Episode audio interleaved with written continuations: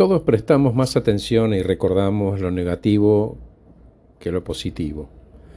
Este sesgo tiene raíces en la evolución humana y se origina en la necesidad de mantenerse con vida.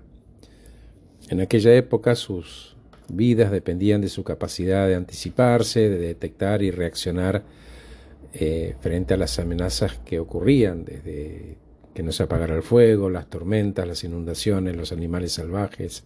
Por lo tanto, prestar más atención a lo negativo era como una luz permanente que siempre estaba encendida en sus mentes. Alerta era la palabra, permanentemente alerta. Por otro lado, debido a que lo positivo no representaba una amenaza, en el orden de prioridades del cerebro el disfrute no era algo urgente.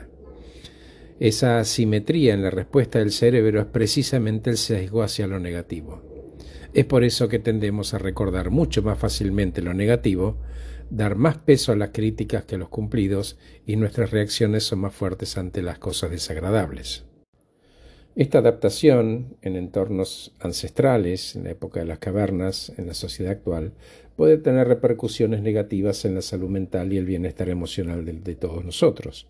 Dado que la negatividad está arraigada en la psicología humana, tiene sentido buscar un equilibrio para dar igual importancia y presencia a lo positivo también.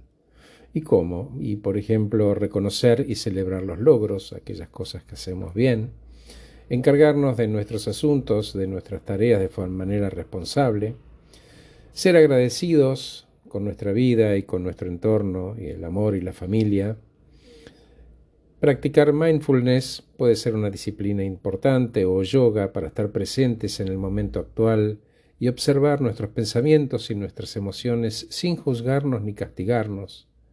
En línea con eso ser amables con lo que sentimos y preguntarle a eso que nos vino a decir de qué nos está advirtiendo esta emoción que llega, para reconocer pensamientos negativos y cambiar cómo reaccionar frente a ellos. Cuando un pensamiento negativo literalmente nos secuestra, mejor no lo reprimimos. Es mejor preguntarle y cuestionarlo. ¿Cómo lo cuestionamos? Y poniéndolo en una escala del 1 al 10.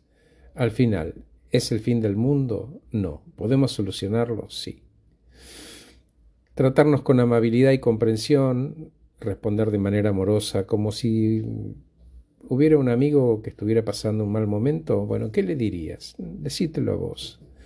Y lo más importante, gente, ejercicio. Ejercicio físico todos los días. ¿Por qué? Porque eso te saca todos los pájaros de la cabeza.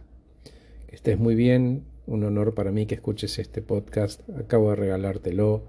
Y si le vamos a poner como título, mmm, ponéselo vos. que estés muy bien. Gracias.